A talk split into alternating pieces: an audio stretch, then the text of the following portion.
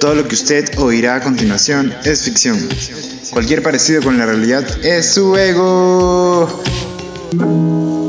¿Cuál es el tema para el que te he convocado? No sé, no me acuerdo. ¿Qué va? ¿Cuál era el tema? ¿El lenguaje construye la realidad? ¿Algo así? Sí, el lenguaje construye la realidad. Ya, ok. Está bien.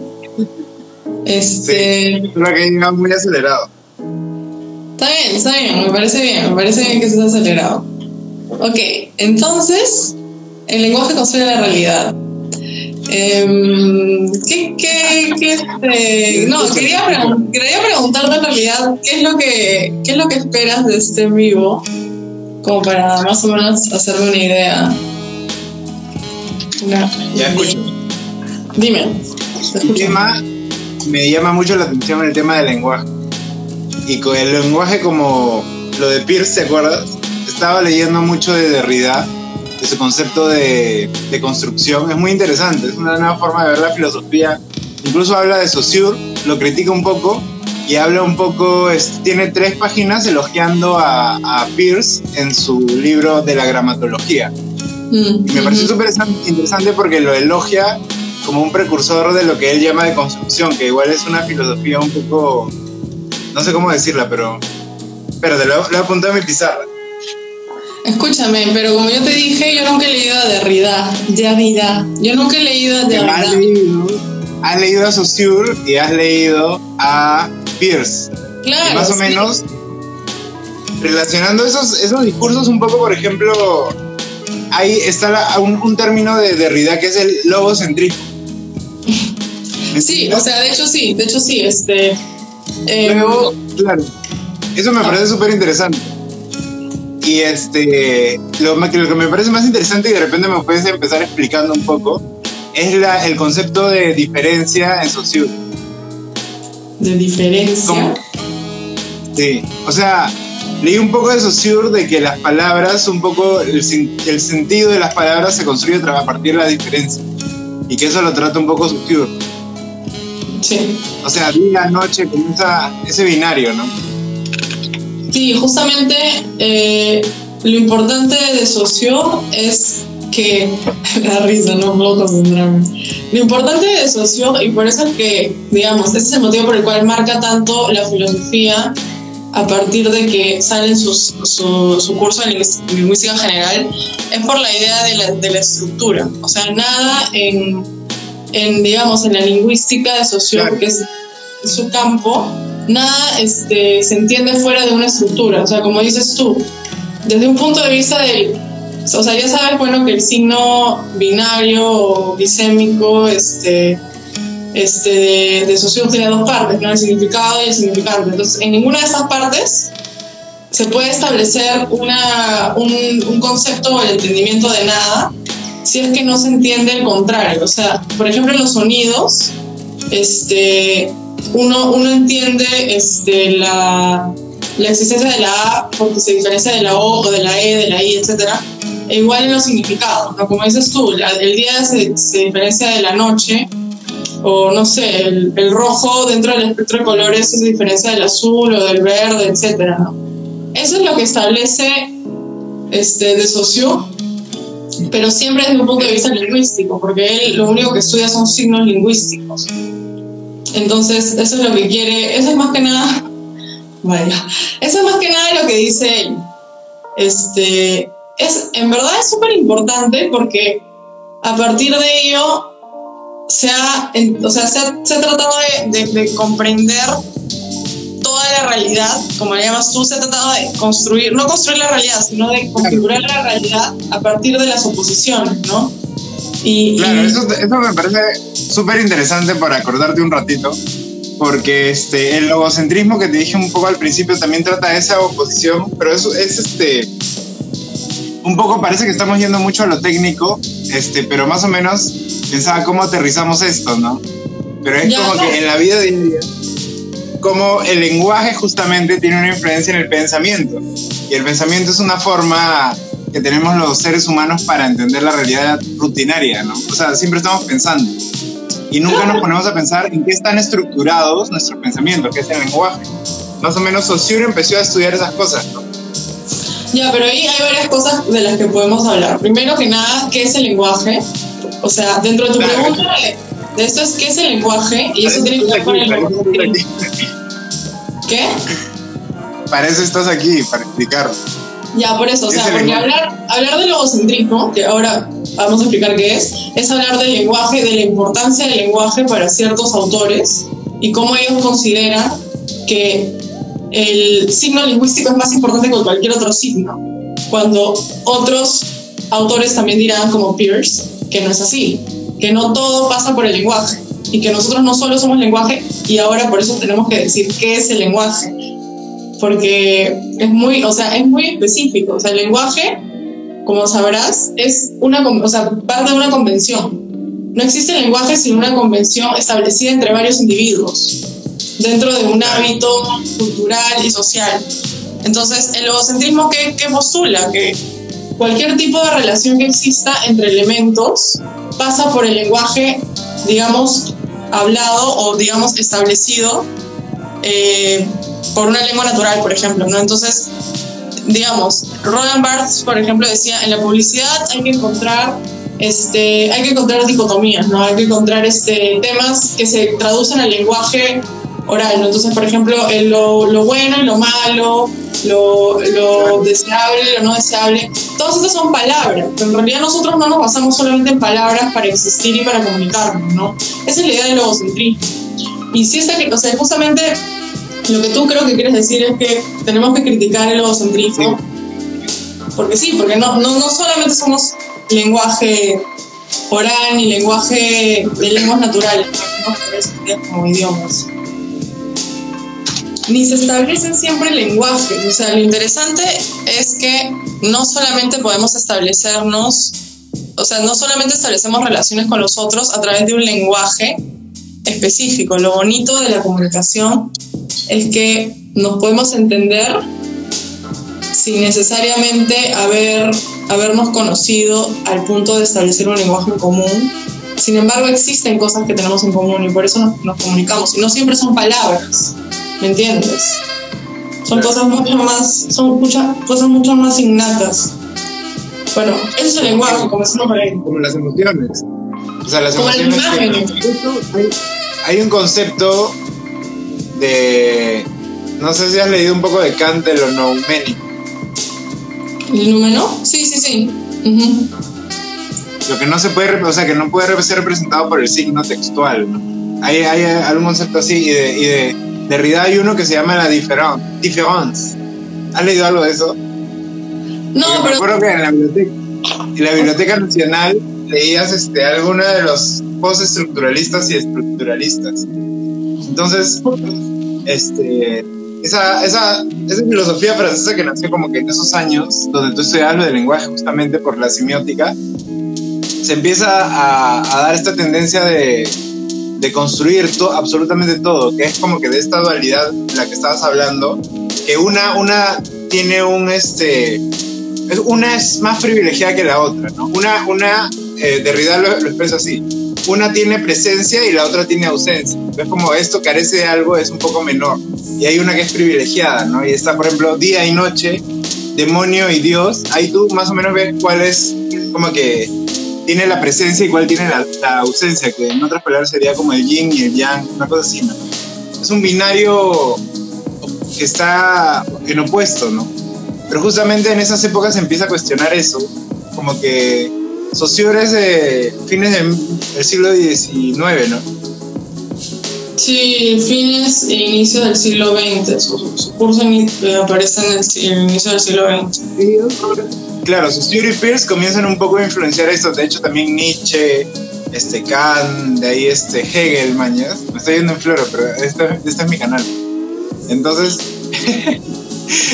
reflexionan sobre estos temas, van reflexionando y encuentran conceptos interesantes que están en el pensamiento, en la razón. Me parece que la semiótica es como que una ciencia, no sé ciencia humana, ciencia humana que estudia más o menos ese fenómeno del lenguaje como, como parte estructural del pensamiento. Entonces, al final, este, no sé si has escuchado, de hecho, esa frase más o menos este, trayéndolo a la modernidad que tenemos, bueno, sí, a la modernidad líquida que tenemos, es como, no sé, hay una, hay mucho por como que de construir acá, como para poder crear mejores sistemas de vida a partir del lenguaje. Hay una, una, una disciplina, creo que es, que se llama programación neurolingüística. ¿Has escuchado eso?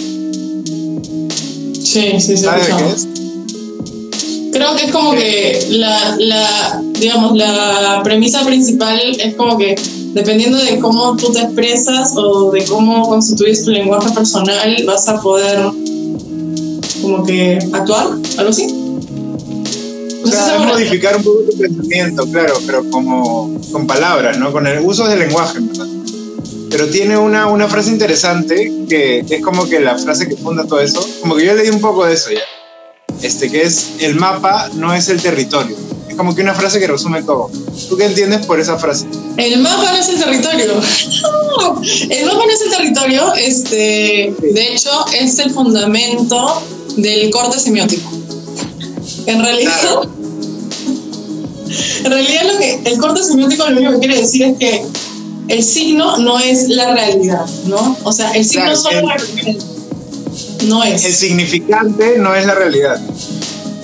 Eso lo diría Saussure un poco. Ya, el significante es la claro. Pero creo que Saussure decía que el significante era la realidad o no lo decía, o marcaba una diferencia. Mm, no, en realidad, en realidad de no, no, tenía, no tenía ningún tipo de comentario al respecto. En realidad lo que él pensaba de la realidad era que nuestros signos construían la realidad, pero no que eran la realidad. Pero es, eso justamente es lo que te estoy diciendo de la programación neurolingüística, que te dice, o sea, tú puedes construir tu realidad a la, si manejas un poco como qué lenguaje tienes, este, porque un poco moldeas tus pensamientos, ¿no? Y este, hay una frase de, de, Wittgenstein que a veces tú hablas, ¿has hablado de Wittgenstein? Sí, ¿no? Que dice, los límites del lenguaje, los, los límites de tu lenguaje son los límites de tu mujer. Sí, sí. Entonces, Mira, estamos yendo, estamos yendo por un camino que tiene mucho que ver con el lenguaje, ¿no? Y el tema de esto es el lenguaje construye la realidad. ¿Va teniendo un poco más de sentido el título? Sí, sabía ahora querías hablar de eso. ahora, toca, ahora toca pensar qué es realidad según la lingüística, según la semiótica. ¿Qué es la realidad según la lingüística? O sea, eh, un, semiólogo, un semiótico, semiólogo se dice, Sí, está bien. Semiólogo. Un semiólogo, para definir algo dentro de un más acá, tiene que saber, o sea, algo con qué diferenciarlo, ¿no? Que sería la realidad, está en un más allá del signo. Pero ¿cómo define un semiólogo ese que, eso que está más allá del signo? ¿Cómo que, ¿Cómo que más allá del signo? ¿Qué te refieres con más allá del signo? O sea, al, mundo, al mundo representado Claro. El mundo representado, sí. ¿Cómo define? O sea, lo que pasa es que, a ver, ese es el tema. Depende mucho de la doctrina y por eso es que De Saussure y, y Pierce son personajes muy diferentes, porque justamente en este, en ese tema del que estás hablando radica la gran diferencia de las dos doctrinas sobre semiótica o semiología, dependiendo de quién hables. Porque por un lado de Saussure piensa que... Saussure, por un lado de Saussure piensa, o sea, cree, creía que nosotros teníamos signos que determinaban cosas. Y entonces nosotros estábamos aquí y era como que, ah, ya, le pusimos nombre como que a todo, ¿no? Como tipo, plan, el arca de Noé. Ya, esto es acá, ta, ta, ta, ta, ta, ta, ta, ta, ta, y tengo una lista y, la lista está organizada.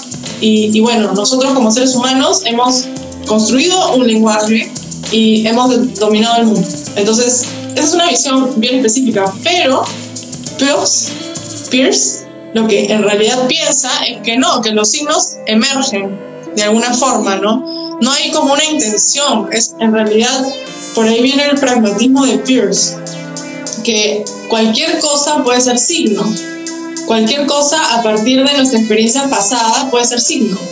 Y eso es totalmente novedoso, porque no quiere decir que hay una realidad externa que de alguna manera este, nosotros vamos a dominar, sino que cualquier cosa que está ahí nos puede, nos puede ayudar. Y lo mismo ocurre con lo que dices de, de, de la programación neurolingüística. O sea, básicamente todo lo que existe nos puede servir para de alguna manera determinarnos a nosotros mismos o cambiar nuestra forma de pensar, etc.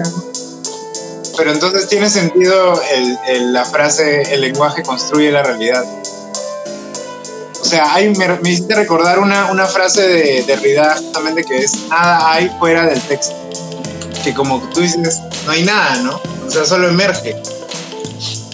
Bueno, dentro de eso, ahí hay, o sea, el tema de no hay nada fuera del texto. Eh, también hay una frase de, otro autor que se llama Romano Flush que dice, fuera del texto no es salvación. Tiene que ver con un análisis semiótico en el sentido de que los signos no significan en general cosas a menos que sean muy convencionales. Pero por ejemplo ahorita un vaso de agua que está atrás mío, que está vacío, puede significar algo muy específico para mí, puede significar me muero de sed o, X, ¿ya? Eso no, eso no va a significar lo mismo para ti, probablemente. Pero eso es lo que quiere decir que quedamos en el texto. O sea, lo que quiere decir es que los signos significan solo dentro de su contexto. Contexto. Nada más. O sea, eso es lo que quiere decir. Y, y por eso a veces este, es, un poco, es un poco complicado hablar de semiótica porque muchas personas piensan que se trata de hacer una lista de todo lo que significan, o sea, los signos que hay, como que de los lenguajes que existen, del lenguaje de los medios, del lenguaje del cine, y no se trata de eso, en realidad la semiótica lo que quiere estudiar es cómo en una sociedad específica los individuos generan, o sea, para los individuos se generan signos, por qué se generan y cómo estos se reproducen y qué repercusiones tienen, etcétera, etcétera. Eso es súper chévere, sobre todo ahora porque en redes sociales hay tanta información y, se comunica tanto. Claro, eso te iba a decir. Como que los hashtags, es como una semiótica de los hashtags, sería un, libro interesante. Claro, o sea, de hecho, este, no sé si te acuerdas de la tesis de, maestría sobre Eugenia Chamorro. Ya, justamente, o sea, a mí me interesa mucho el tema de los héroes en el Perú, los héroes en la prensa. Y tiene mucho que ver ah, con justo, Justo salió eso, ¿te acuerdas? ¿Has visto los, héroes, los héroes del Bicentenario, que son estos dos chicos que fallecieron en la protesta?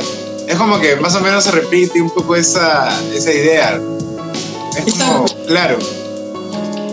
O sea, ahí dentro de ahí. ¿Cómo se construyen los héroes? ¿Cuál es la narrativa del héroe en una, en una opinión, en la opinión pública, en un tipo, en un espacio y tiempo determinado por el Perú ahorita? Claro, o sea, justamente el tema de, los héroes, o sea, dentro de un esquema narrativo épico del héroe tradicional, el héroe era como un personaje al que se le daba una misión y con ciertos adyuvantes la lograba, solucionaba un problema que tenía, rescataba a alguien o algo por el estilo, se liberaba de un destino y, y era feliz. Eso era un héroe, de alguna manera, ¿ya? Pero los héroes del Bicentenario, Evangelina Chamorro y los héroes en el Perú, como ya sabrás, sirve para muchas otras cosas y en realidad su historia no termina en el reconocimiento, en el momento de la anagnórisis. O sea, los héroes son reconocidos como tales, pero no son realmente héroes, porque en realidad son, o sea, lo que importa es lo que viene luego, porque eso es justamente lo que se buscaba con E.T. Bryan, por ejemplo. O sea, a nadie me importa que sean, a mí me importa, no me importa ni mierda que sean héroes, a mí lo que me importa es que de alguna manera se solucione su problema innato, que es la búsqueda de la justicia y, el reconocimiento de los responsables de su muerte. Entonces, el problema de los héroes en el Perú es ese, es que su aparición no corresponde a realmente a, un programa narrativo del héroe convencional, digamos. O sea, no, no. ¿Cómo no es convencional? O sea, ¿Has leído un poco lo de Joseph Campbell de la, del héroe de las mil caras, el monomito? No, ¿qué es eso? ¿El monolito? Bueno, Joseph Campbell es este, un teórico más o menos, teórico, no sé si semiótico, historiador, no sé, ahorita chequeo.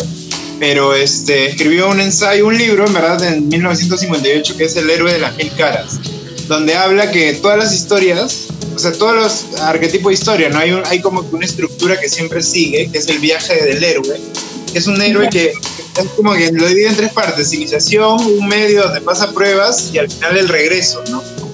al final el héroe pasa una prueba, varias pruebas, al final hay una prueba grande que es el clímax y gane o pierda o reciba o no reciba lo que, lo que estaba buscando, lo que su objetivo, igual crece un poco, entonces es como que ese retorno es un poco más en, habiendo crecido. Entonces, eh, la historia arquetípica siempre es ese viaje de crecimiento de un héroe que busca algo y lo consigue o no, aprende y después eso le ayuda a crecer, ¿no? Entonces, más o menos, esa es la del héroe, entre comillas, pero esa narrativa que tiene, por ejemplo, la Evangelina, Evangelina Chamorro ya se olvidó porque era como que un icono de un momento en los huecos del niño, creo un poco, pero ahorita esto de los héroes del Bicentenario está mucho más fresco y además este, es presente, ¿no? Y en verdad es más simbólico los, los héroes del Bicentenario que la heroína del hueco de, o del fenómeno del niño, ¿no?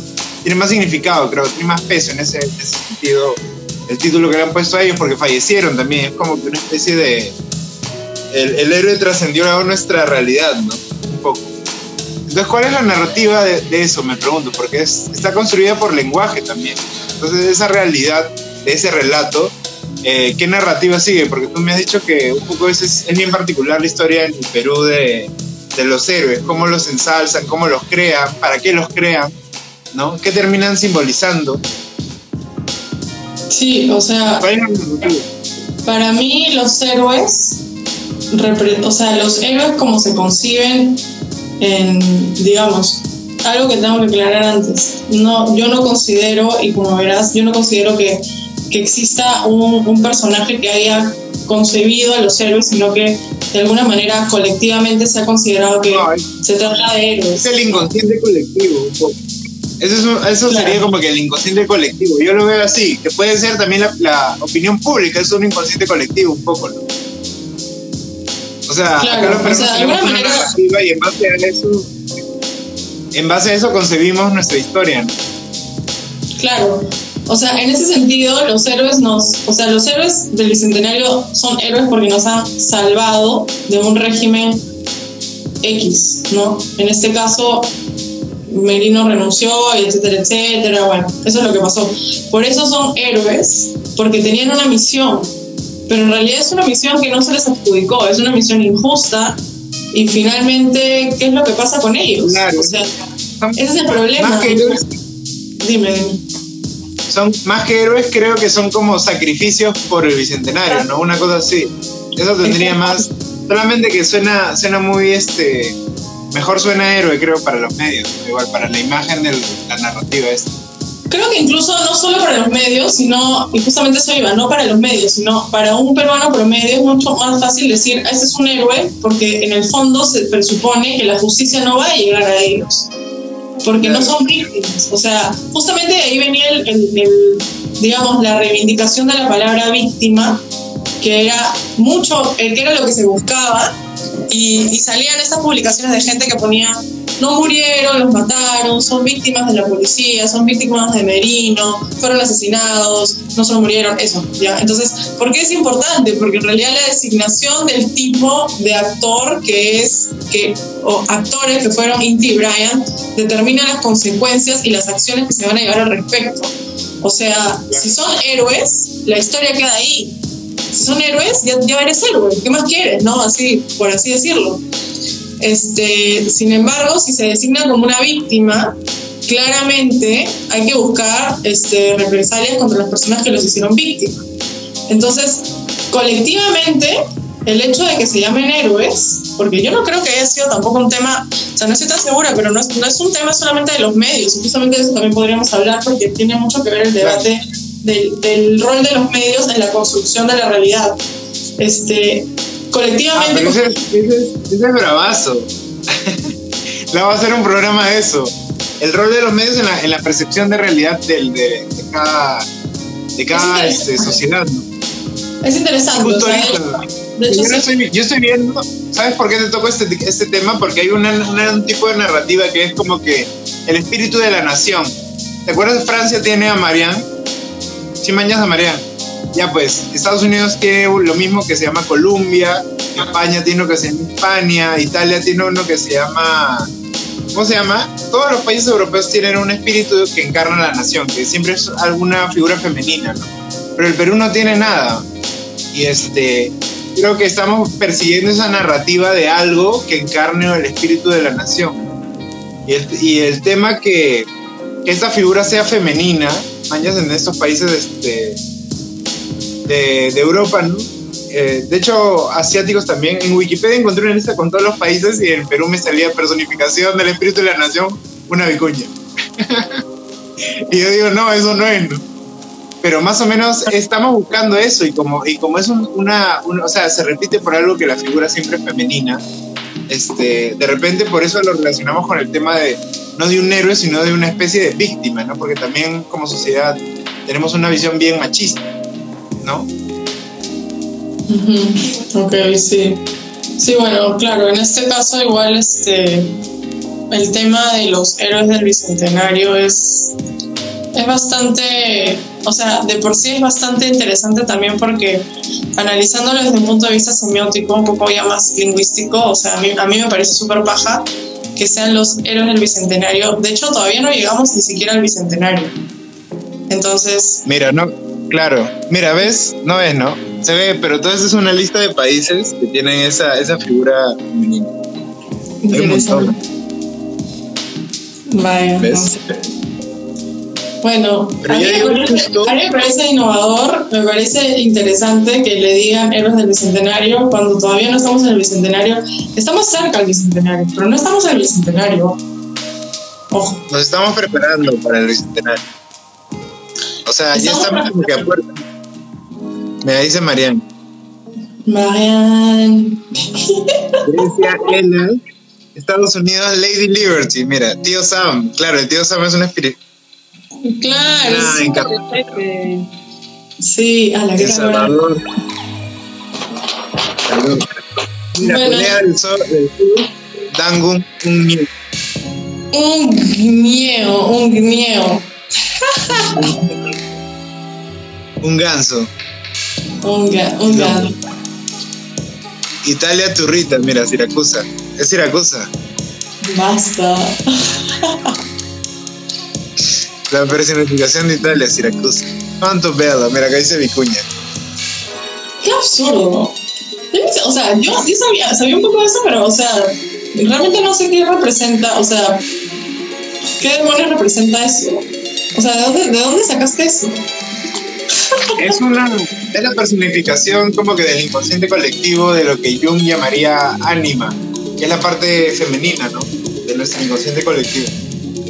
Bueno, ok. Este, esa, narrativa está como que ausente acá y creo que siempre buscamos eso, porque eso, es este, una, como que una proyección de lo que queremos como caudillo, una forma de verlo así. Un héroe, algún símbolo, son símbolos, son narrativas, son este, significantes. ¿No? Y el significado es ideal de libertad, de democracia, de amor por la patria, patriotismo, esas cosas, justicia. Esos, esos son los significados.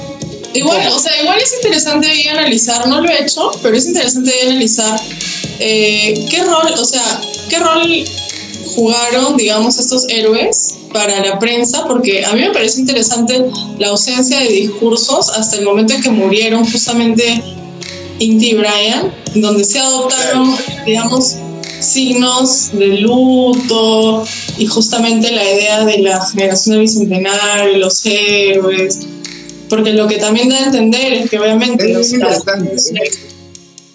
¿Qué? Es bien paja eso. Es bien interesante eso, porque como decías, el, el, el papel de los medios para formar nuestra perspectiva de lo que es la realidad nacional. Ya, pero tú, tú sabes que yo igual estoy, o sea, estoy en contra del constructivismo mediático. O sea, mi postura está totalmente... No, pero de hecho, no, Mira, es que la, la, idea no es que te construya algo, sino que ayuda o contribuye a construir algo que tú mismo haces solamente que es tu percepción de lo que los medios te, te muestran, ¿no? Por ejemplo, justo hace, hace un, un, rato, un ratazo me hiciste recordar, eh, ¿has leído 1984 de George Orwell? No. ¿Sabes de qué trata un poco? Sí, sí, sí es, una distopía de un futuro un poco autoritario, ¿no? Donde controlan a la gente controlando cosas básicas. Por ejemplo, hay un ministerio, ministerio del lenguaje, hay uno que se llama, donde no existe la palabra guerra, por ejemplo. Entonces siempre hay paz, ¿no? Y ni siquiera existe el concepto de paz, porque no hay guerra, con qué contrastarla, ¿no? Con qué diferenciar ese otro concepto. Entonces siempre están en paz. ¿No? A pesar de que estén matando y todos siempre están en paz. Bueno, no están en paz, no existe la paz. No existe la paz. no está, es como si no, no percibieran ese fenómeno guerra-paz en un país. O por ejemplo, otro ejemplo, no existe la palabra tristeza, entonces siempre están como que, no están felices, pero siempre no están tristes. Entonces, bueno, lo sentirán, pero no tienen el concepto en la cabeza, ¿no?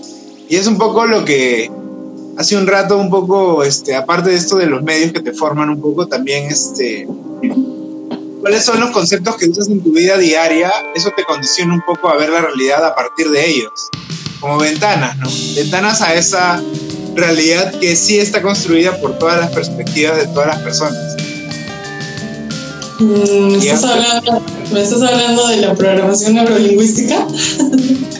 No sé si es eso, en verdad no, he leído mucho. Es un poco, eso es un poco lo que te dice Derrida también. Es, es bien interesante. ¿Y, ¿qué, ¿qué, más o menos dice Pierce sobre el signo, por ejemplo? O sea, más yendo a lo concreto. ¿Por qué crees que Derrida, según lo que te he contado, dedicaría tres hojas en un, en un libro elogiando?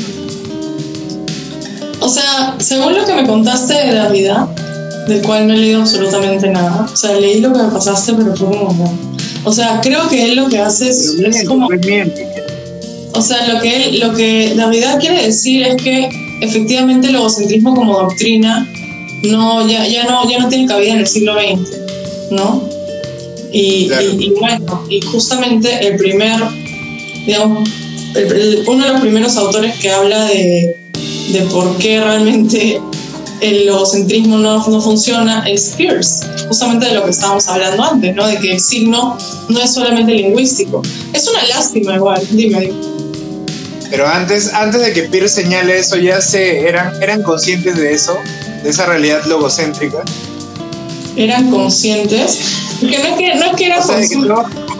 Probablemente, probablemente no, porque en realidad, como justamente algo muy, muy curioso es que de socio y Pierce nunca se conocieron, nunca se reconocieron, o sea, nunca supieron que escribían, que hablaban de cosas similares y estructuraron una, digamos, una filosofía, una epistemología a partir del mismo concepto prácticamente, pero, pero sin saberse como hermano de alguna manera. Entonces, al final, al final no, no, no, digamos, no podemos decir eso, o sea, no podemos decir que, que hayan sido logocéntricos, perdón, porque, porque eran, eran los inicios de, digamos, después de eso, en todo el siglo XX, muchos autores han continuado con esa tradición y de hecho hasta el día de hoy, bueno, no hasta el día de hoy, pero hasta en mi facultad, gran trabajo de, del curso de semiótica para comunicaciones era llevar signos al, al, lenguaje, digamos, al lenguaje de la lengua natural, ¿no? El español, por ejemplo. Este, entonces, es una doctrina normal, es totalmente entendible, o sea, y el tema es que es totalmente entendible y, y es importante resaltar que el lenguaje es necesario para establecer puntos en común entre los seres humanos, o sea, no, justamente el tema de Brian, o sea, Brian, qué horrible porque Brian. El, tema de Indy Brian es, es, hablar, o sea, de por qué es importante establecer un lenguaje que, digamos, describa los sucesos y el hecho de, de, por qué es importante es porque hay que elevarlo a una esfera más, digamos, más común en la que todos podemos estar de acuerdo en que Indy y Brian no son héroes, sino que son víctimas y por lo tanto hay que buscar justicia. Es importante, es importante decir también, o sea, el lenguaje de alguna manera no, o sea, no es que construya la realidad, sino que articula la realidad y el sentido que le podemos dar a las acciones que, que van a sucederse a esta estructura que establecemos, ¿no? Entonces, para mí es súper importante eso. O sea, y no se puede hacer si no es a través del lenguaje, porque el lenguaje nos, o sea, es lo que tenemos en común, ¿no? Como seres humanos, entre otras cosas. Pero ¿qué pasa cuando el lenguaje un poco nos domina? Porque a eso me refería un poco con el ejemplo de 1984. O sea, no tenemos, imagínate que no existiera la palabra racismo o racista, ¿no? Entonces no tenemos ese concepto todavía acá, entonces seríamos racistas sin darnos cuenta de, no seríamos conscientes de algo. Entonces como que me refiero a realidad como que un nuevo nivel de percepción del entorno mucho más clara, mucho más amplia, mucho más lúcida, por así decirlo. ¿No? cada vez percibimos más este, y mejor, ¿no? Y me refiero a esto también a la ciencia, ¿no? Cada vez podemos ver cosas más microscópicas, más macroscópicas, podemos trascender el tiempo y el espacio a través de un, una transmisión en vivo en Instagram como esta, mañas. Es como cada vez estamos expandiendo un poco esa mente colectiva, ¿no? Entonces, si tenemos límites que, van a los significados, un poco nuestra realidad cambia un poco, ¿no? Si no existiera el concepto de color rojo o de número uno, ¿cómo sería todo? Sería muy distinto.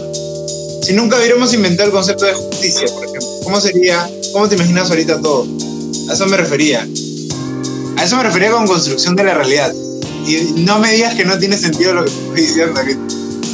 Sí, en realidad es un tema, es un tema interesante porque no es, no solamente tiene que ver con el lenguaje de la lengua natural, sino que pienso Claro. en cualquier, cu- pienso en cualquier, eh, o sea, repito, o sea, el lenguaje de las lenguas naturales, la designación de un nombre, la nominalización de un hecho o de, de lo que sea, es, este, es necesaria para, ele- para elevar este hecho a una esfera más pública, ¿no? Por ejemplo, a la esfera de, no sé, de la política.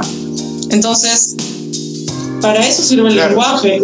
Y, y no es que, y, y el lenguaje, o sea, es un instrumento, desde ese punto de vista somos más amigos de, de Saussure que de cualquier otro, pero, pero igual cualquier cosa, o sea, creo que cualquier cosa puede elevarse a- de la esfera de lo privado hacia lo, hacia lo público, siempre que tenga las herramientas necesarias, ¿no? Y una de ellas es, es el lenguaje de los, de los medios de comunicación. Sí, es verdad. Este, igual es muy loco porque no sé si has leído un poco de eso de cuándo surgió esto del lenguaje y cuál fue. Hay como un juego, un acertijo semiótico que como es como el huevo y la gallina. ¿Qué fue primero? El, el, el lenguaje o el pensamiento. Y tú creo que te lo pregunté y una vez me dijiste el signo, ¿no? Me dijiste Lea Pierce, Lea Pierce, Lea Pierce. Y este, dije, ah, claro. Y entonces más o menos, este, creo que fue hace, o ya yendo más o menos al, al histórico, hace 70.000 años en promedio que el Homo sapiens como que inventa esto del signo y surge el lenguaje y el pensamiento y, y va a crear, y esto, como decías tú, el lenguaje como sirve para cooperar un poco, justamente ese sentido de cooperación hizo que esos tribus se volvieran pueblitos, que se volvieran en ciudades, que se volvieran en reinos, que se volvieran en imperios, ¿no? es lo que ha pasado un poco en, en estos 70.000 últimos años. Ha habido este crecimiento locazo de la, de la gente porque sabe cooperar a través de esto que han, que han construido, que es el lenguaje. O sea, hemos, hemos este, rediseñado el futuro a través de nuestras decisiones lingüísticas, por así decirlo. Cuando no existía la palabra machismo, cuando no existía la palabra feminismo, cuando no existía la palabra de construcción, cuando no existía la semiótica, cuando no existía la palabra palabra, imagínate cómo pensaba todo eso. Imagínate ante- antes de Cristo cómo concebían la realidad con ese otro lenguaje que tenían, esa estructura lingüística por lo menos. Claro. Hermana. No, eran cosas que simplemente carecían de relevancia.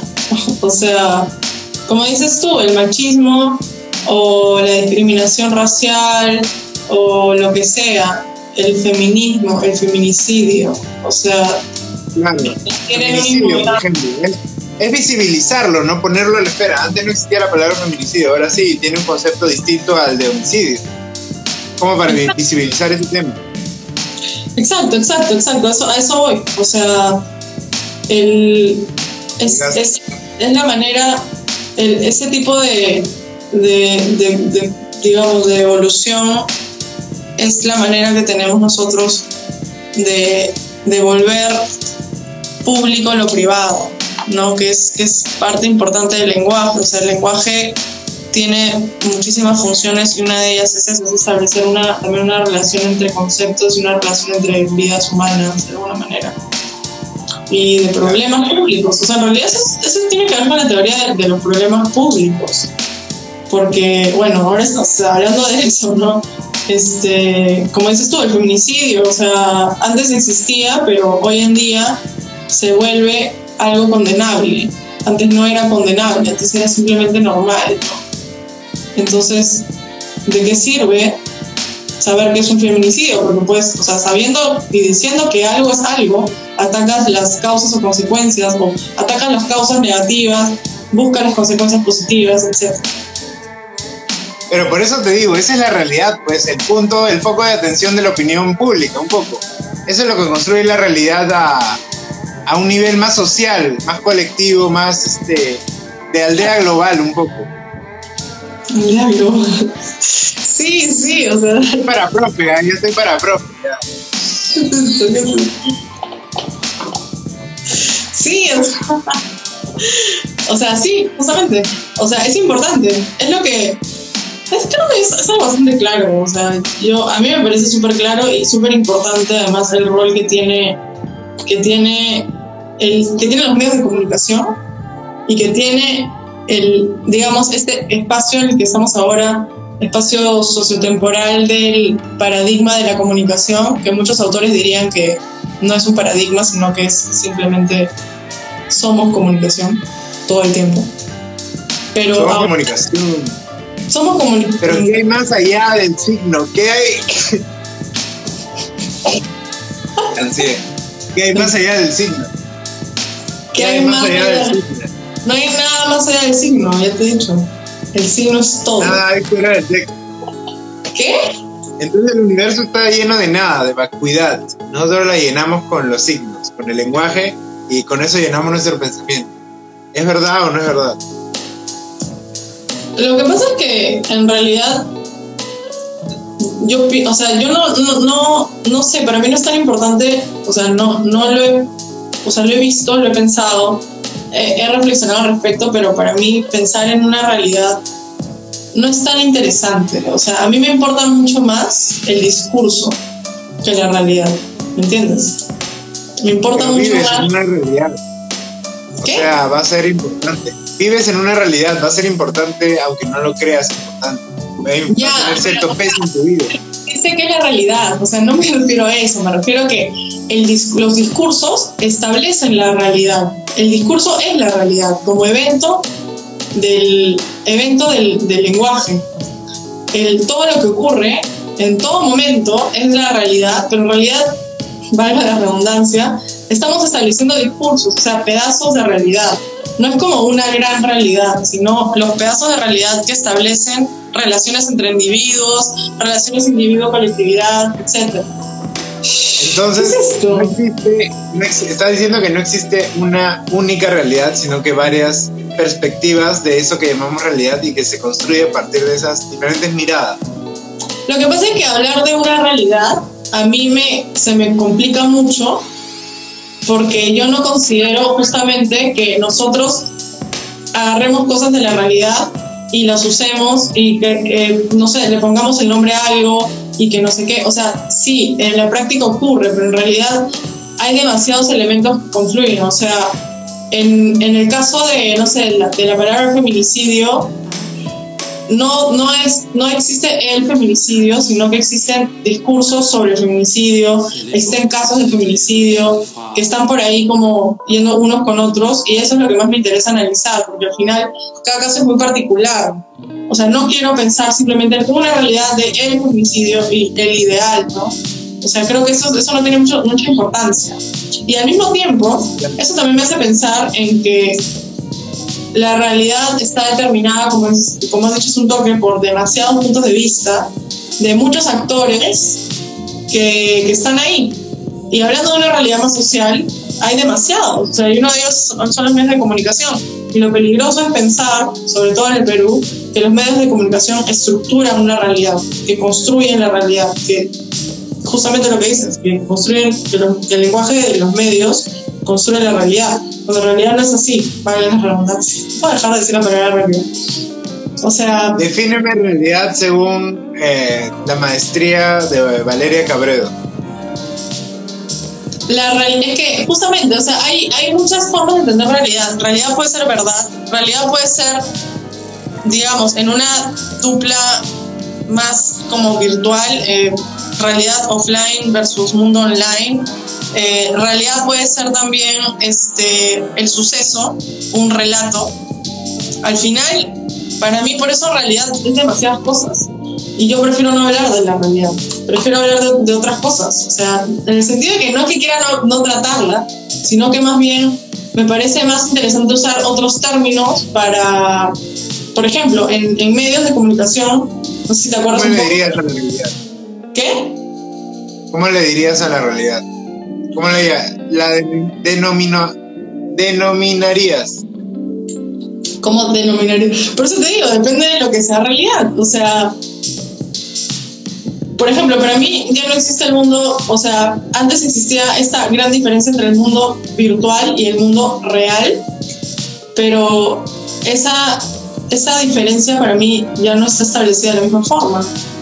Por otro lado, ¿Por la verdad, la verdad, la realidad, verdad, falsedad, también es un poco risible, ¿no? O sea, ¿qué es la verdad y qué es la falsedad? O sea, claramente hay cosas que son falsas, pero cuando hablamos, por ejemplo, de los medios, algunos dicen, bueno, estos son unos mentirosos, que no sé qué, pero es, es, es, no- es contraproducente decir eso.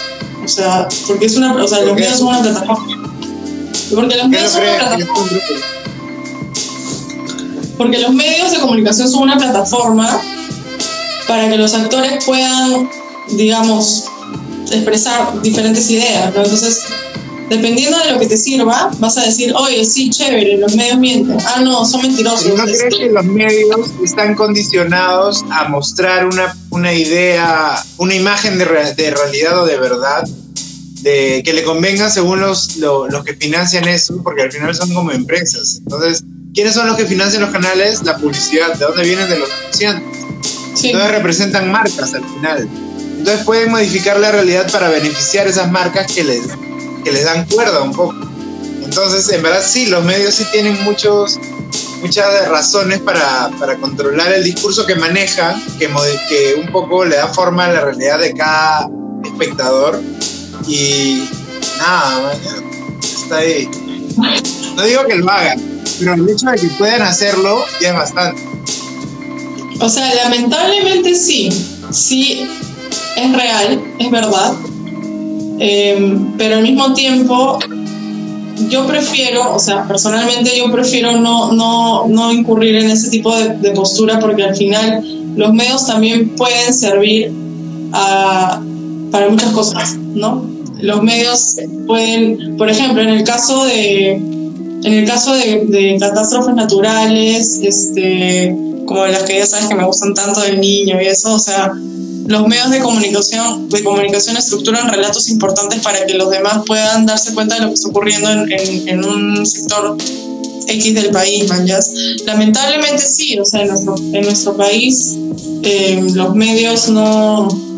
Sí, o sea, están influenciados, hay como que hay bastantes problemas ahí. Entonces, este, tú Pero no- dices que lo- los medios son útiles y yo digo que obviamente sí son útiles, pero eso no significa que sean perfectos.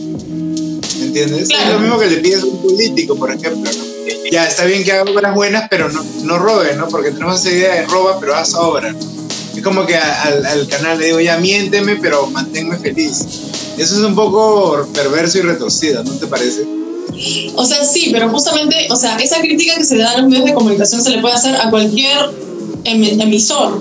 Yo también, o sea, yo te puedo estar ahori- ahorita hablando de un miles de huevadas, podría estar hablando pestes, por ejemplo, de, de Pierce, y es porque, no sé, alguien me ha pagado para que lo haga, ¿verdad? O sea, Claro. eso el discurso es muy específico, no existe la verdad o la falsedad, sino hay que analizar el discurso, hay que analizar todos los elementos que forman el discurso y también hay que analizar quién es el que está recibiendo el discurso y cuál es la relación que se establece. Entonces, por eso es que yo, o sea, a mí me falla bastante la idea de que los medios de comunicación son manipulables, porque efectivamente lo son, pero todos lo somos. Y, y todos tenemos intereses. todas las personas somos manipulables. ¿Por qué no nos vemos como sujetos que pueden caer en manipulación muy fácilmente y replanteamos un poco nuestro camino individual y colectivo de, existencia en, en base a, esa idea bien clara? ¿no? Nos pueden manipular, entonces como que hay que ir como que ser más auténticos con lo que de verdad queremos no dejarnos influenciar tan fácilmente a través de discursos, ¿no? O narrativas o relatos que sean un poco tan transmedia que ya te convencen. justo cuando ahorita que vamos a entrar a política, tiene bastante sentido eso, porque los políticos emiten, o sea, ahí hay como que hay una riqueza increíble para un semiólogo que está ahí como en los discursos transmedia de todos los, los bicentennials con sus candidatos. Es bien interesante. Y ya para ir cerrando, porque sé que tienes que acariciar a tu gato, este, ¿qué te parece la frase todo es ficción para resumir lo que hemos hablado ahorita? ¿Es en serio? ¿Todo es ficción? Todo es ficción. O sea, no sé qué, sí sé qué entiendes como ficción. Narrativa, relato, ay sí. Ya, pero para mí, para mí nada es ficción, para mí todo es signo, nada más. Todo es signo. Ya, pero el signo es ficción porque es una invención del ser humano. ¿O tú No crees es que el signo existe más allá? El signo no es una invención del ser humano. O sea, Es que es nuestra epistemología, es nuestra manera de razonar, es una lógica. Pierce dice que es nuestra lógica. La lógica, Pero por eso es inherente al ser humano, es como que nos pertenece, es, algo que nosotros mismos hemos construido desde nuestro ser humano. No conscientemente de repente, no como un, un este, un, esto no es, man, ¿ya? Es algo que está más metido, pero es algo que está solo en, nuestro, en nosotros, el signo. ajá. Algo Sí, único, pero humano, ¿no? Es punto- es el mismo punto, que a mí la realidad, ahí está, existe la realidad, el número, como diría Kant. Este, eso es, o sea, es para mí es relevante, lo importante es cómo nosotros estamos aquí y qué hacemos con lo que tenemos, ¿mañas? Y lo que tenemos son signos. Y bueno, como dices tu ficción, es lo mismo, como dices tú. Precisamente, pero por ejemplo, cuando, ya para, para cerrar, ya para. porque, pero me, me parece muy interesante estos temas. Dijiste un tema, un tema, de- un tema que te, hace un rato que te dije, este sería un buen programa. ¿Te acuerdas cuál era el título? ¿Cuál? Bueno, no me acuerdo, es que no me acuerdo, pero era un buen título. Voy a hacer más, más contenido de este tipo porque, la, o sea, es muy importante. O sea, tú dices que no es importante, pero mientras más hablo con, con gente que sabe o leo cosas que saben, o mientras tú más dices, no es importante, me doy cuenta de lo importante que es. Alucina. No, o sea, sí es importante, pero yo no puedo llegar a un análisis de lo que no puedo, de lo que no puedo alcanzar. Ese es Kant. Ese es epistemología kantiana. Es, o sea, a Yo eso estoy totalmente de acuerdo contigo. tú estás diciendo. No me refiero a que, tu, que tu, tu punto de vista no sea válido, me refiero a eso. No. Es más, yo estoy de acuerdo contigo, pero lo- a lo que voy es que las personas de, de a pie, los ciudadanos de a pie del día a día, el grosso de la población, no está al tanto de eso, no son conscientes de lo que estamos hablando. Ah, obviamente no. Su realidad sí es, sí es este, por algún... Eso influye en su vida, es importante en su vida este tema que estamos hablando del lenguaje, de la realidad y todo eso, porque ellos no lo tienen presente y esto significa que se puede establecer una relación de poder teniéndolos a ellos como los ausentes y a los que saben todo ese tema del, del discurso, del relato, lo tienen como presentes en esta, en esta dualidad, un poco este, este binario de, de, de realidad que te dije, un poco que es el logocentrismo en verdad. Siempre hay relaciones de poder, eso lo dice Foucault, ¿no? Eso, eso es más o menos como que continuando ese relato y teniendo como que bastante presente el tema de lo que te conté de 1984 de George Orwell, el Ministerio del Lenguaje. Ahorita, ¿quién controla el lenguaje que usamos? No lo sabemos, pero si alguien se adueña de eso, yo, o sea, yo también creo que es libre, que no haya alguna, un demiurgo viendo qué tuiteamos y qué no, sino que así como eso puede ser tan fácil de controlar, de manipular, ahorita de repente no nos está manipulando, yo creo que sí, pero en niveles bien sutiles, conscientemente. Pero si alguien conscientemente se encarga de eso, pues este, puede controlar el destino de la vida de muchas personas. Y te lo digo con esto teniendo en, en, en la cabeza un libro que se tiene como un libro sagrado, ¿no? Claro. Todas las religiones tienen un libro sagrado. Y en todos los países tienen una constitución que está hecha de lenguaje. Y precisamente esas personas se toman. ¿Has hablado alguna vez con un testigo de Jehová y te ha sacado su Biblia y todo lo que te contestaba estaba en su Biblia y no te hacía caso si no te estaba repitiendo su Biblia? Eso es lo que pasa, esa es la ficción. La gente está alienada por el signo, por el lenguaje. Y ya, ¿me entendiste? Eso es todo ficción. Ya, todo es no ficción. está alienada por el signo, no está alienada por el signo, está alienada por los discursos, que están hechos de signos y de lenguaje, pero no va a estar alienada por el signo, como tal. Dime, dime cinco sinónimos de discurso. No, no, no pueden ser exactos, pero cinco sinónimos de discurso, dime. Evento del lenguaje. No, no sé, un sinónimo del discurso. No puedo dar un sinónimo del discurso. Este, el No, no, enunciado. que- yo sé que para ti las palabras son únicas, pero hay gente que sí le puede encontrar sinónimos a la palabra discurso. Pues sí, puede ser. Discurso, sí. puede ser relatos, pueden ser ideas, este, teorías, visiones de la vida, imaginarios, idios- idiosincrasias. Ya, ¿en qué son los ¿Eso es un discurso? Ya, Discurso. pero no es exactamente eso. Ya, pero sí está bien. Ya, digamos que ese es el discurso. Ficción. No es ficción, madre. No es lo mismo, Es pero ya. es. No es ficción, no es ficción. Digamos que es ficción. Está bien. El discurso puede ser ficción. Créeme, créeme, por favor. El discurso, puede- el discurso puede ser ficticio, válido, válido. ¿Qué hace? ¡Ah! No, no, no. Está bien, está bien, no, pero está bien. Estoy cerrando el programa, estoy cerrando el programa con esto. La dialéctica, esa es la dialéctica, la dualidad, sí. no me diferencial. Estás leyendo dialéctica, puta madre. Bueno, está bien. Me parece. ¿dónde hay más? ¿Dónde hay más? Eh, hace mucho. Ya. Ese fue el cierre del programa. He, re- he revelado la historia de todo es ficción y tú me has ayudado. Pero te has dado cuenta que Todo es ficción. ficción. Todo es ficción. Todo es ficción, ¿eh? Todo es discurso. ¿Sí o no? Todo es discurso. Todo es Discurso discurso. diferente a ficción. Discurso es diferente a ficción. Está bien, está bien. Ya, te dejo con eso para que el programa no dure tres horas, pero en el fondo me has dado la razón. Todo es ficción, has dicho. Has, has dicho en tu cabeza. Jamás te daré la razón en nada, amigo. Acuérdate. Jamás. Mi rol, es mi rol aquí contigo. Que va. Ya, voy a hacer una captura de pantalla para, para acabar con el programa, pero tienes que posar porque se va a hacer la portada. Ya, espérate.